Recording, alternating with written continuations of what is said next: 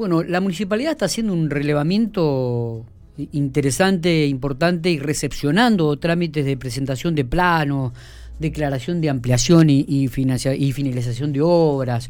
Eh, para, para conocer un poco el detalle, las estadísticas, cómo ha trabajado en este primer semestre, vamos a hablar con el director de Obras Particulares, Javier Caregio, a quien amablemente nos da unos minutitos para poder hablar con él. Hizo un alto en el trabajo, ¿eh? Me dijo, llámame cinco minutos antes, así hago, hago, un parate y ya puedo hablar con ustedes. Javier, buen día, ¿cómo estamos? Buen día, Miguel, ¿cómo va? Bien, bien, gracias por estos minutos. Sabíamos que estabas laburando y queríamos, pero queríamos más información al respecto, ¿no? ¿Cómo, cómo están trabajando en, este aspecto? Eh, ¿cómo, qué, qué, balance hacen de, de, esta, este pedido a la, a la comunidad, a los vecinos? De estos trámites, ¿no? Actualización de planos, declaración de ampliaciones, etcétera, etcétera. Bien. Sí, sí, lo que nosotros hacemos es, eh, ahora estamos haciendo un relevamiento, que lo hacemos cotidianamente. Sí sobre, hacemos una comparación entre los planos, los últimos planos que el vecino tiene presentado y con el relevamiento que se hizo de la imagen aérea. Entonces ahí salen un montón de situaciones. Y también revisando el archivo, eh, vemos cantidad de cantidad de, cositas que hay, por ejemplo, vecinos que han retirado los planos y no los trajeron, o que iniciaron el trámite pero no lo terminaron. Entonces estamos en, eh, la idea es regularizar todas esas situaciones. Entonces estamos mandando unas notitas, que es una invitación para que se presenten acá, porque nosotros, para informar que hay una situación irregular, ¿está? Y ver de qué manera lo solucionamos. Bien. Bien, digo... En realidad, mira, nosotros nos manejamos mucho con estadísticas porque tenemos eh, uno de los procesos ha sido la digitalización de la oficina y eso nos permite eh, trabajar mejor y más eficiente. Entonces nos salen datos continuos, ¿no? Claro, claro. Eh, que a su vez supera lo del 2019. A ver, perdón, Javier, se, te, recortó un poquitito cuando arrancaba con el tema de las estadísticas. Si podemos volver a repetirlo. Sí, dale, dale. Lo que yo te decía es que nosotros estamos en un proceso de digitalización de lo, de lo que es la oficina para mejorar nuestro trabajo. Entonces eso nos permite tener números de cómo vienen las presentaciones con respecto a años anteriores. En, ya en este primer semestre eh, los vecinos responden muy bien a esto porque se acercan a regularizar la situación. Ya ha superado lo del año 2020 eh, eh, en este contexto de pandemia y el 2020 en el mismo contexto de pandemia supera la presentación del año 2019. Obviamente tuvimos un pico muy bajo que fue en abril de 2020 cuando se inició la pandemia. Claro. Pero bueno, eh, se ha recuperado, digamos, eh, terreno y vamos para mantener, digamos, el promedio que el promedio que traemos. Está bien. Eh, a ver, si si podemos tirar algún número, alguna estadística con respecto a la cantidad de gente que se presenta, qué, qué es lo que más se presenta, cuáles son aquellas mayores irregularidades que se dan. Bien, bueno, las mayores irregularidades siempre está, a ver, lo que primero vamos a empezar por qué es lo que se tiene que declarar, ¿no? Es decir, se tiene que declarar superficie cubierta, superficie semicubierta y pileta, que son mejoras que tiene la, que tiene el inmueble. Bien. ¿En qué incide la mejora que tiene el inmueble? En, el, en, la, en la evaluación eh, y en la evaluación fiscal que tiene esto. Y, en, y eso va en relación al impuesto inmobiliario que los vecinos eh, pagan. ¿Está?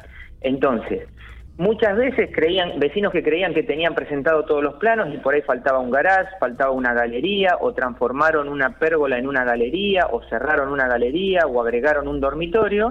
Entonces, bueno, todas esas cosas es lo que se está, eh, lo, que se está presentando. Nosotros eh, más o menos tenemos barrido recién un 30% de la ciudad y de todos los sectores, o sea, desde eh, sectores más populares, sectores con mucho poder adquisitivo. Los 22 barrios de pico.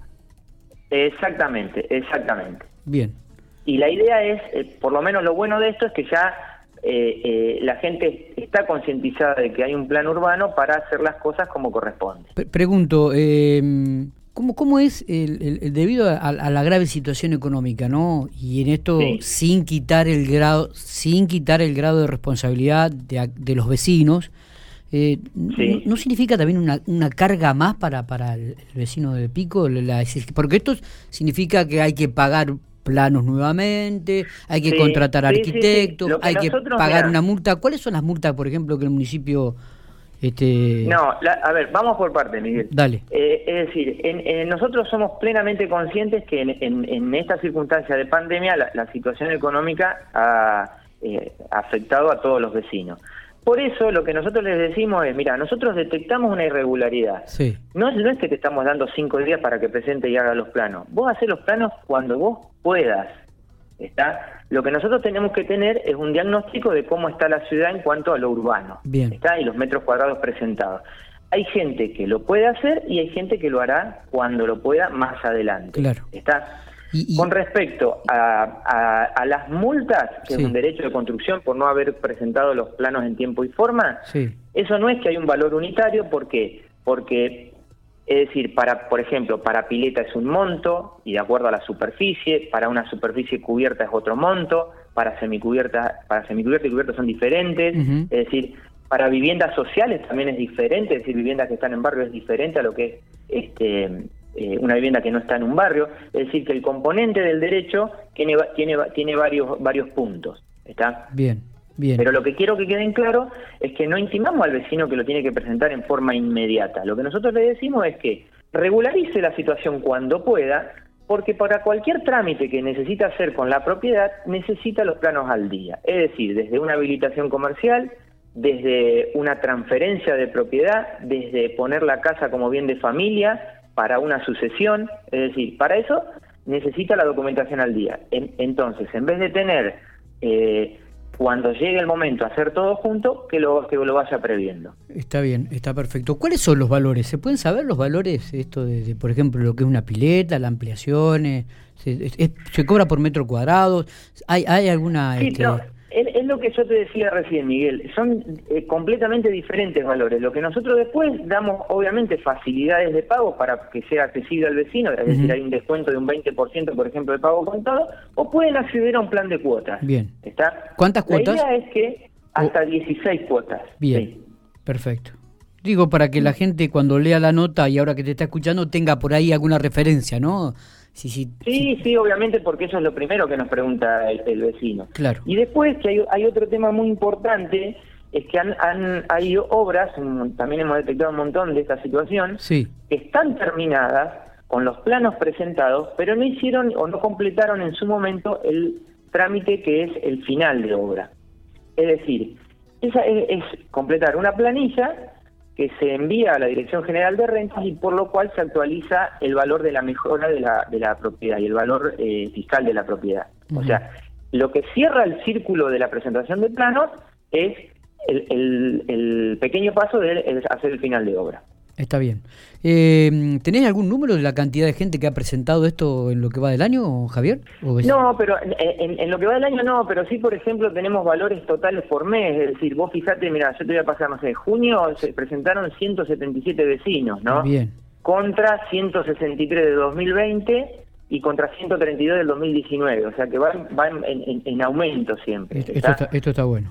Esto está bueno. Sí, sí, vos, vos calculás que si manejás esa cifra, un promedio de 150 por mes, y estás eh, eh, arriba de 1.600, 1600 planos por, por año. ¿entendés? Esa cifra eh, se divide en no solo planos conforme a obra, que son los que declaran mejoras, sino de obra nueva, ampliaciones, demoliciones, todo, todo el otro espectro que también compone la presentación de, claro. de planos. ¿Tienen el número de la cantidad de obras que están ejecutándose en pico, o sea privado en el ámbito privado. ¿Tienen algún número ustedes? Este, el global no te lo puedo decir, pero por ejemplo, no sé, en julio tenemos eh, 42 permisos de obra. ¿Entendés? Está. Eh, el, mes pasado, por ejemplo, nosotros, eh, como tuvimos eh, medio 15 días cerrados porque hubo muchos compañeros que han tenido COVID, sí. entonces también ese es otro tema que nosotros venimos funcionando, digamos, con burbujas. ¿Por qué? Porque también en prevención de, mucha gente que trabaja acá, eh, trabajamos en burbujas de una semana, pero en ese en ese momento, 15 días, fue porque a siete compañeros le dieron le dieron positivos de distintas áreas. Javier, Un, oyente me pregunta, dice, ¿por qué la diferenciación entre casas particulares de barrios comunes y viviendas sociales este, eh, en, en la presentación y en los costos, en los valores?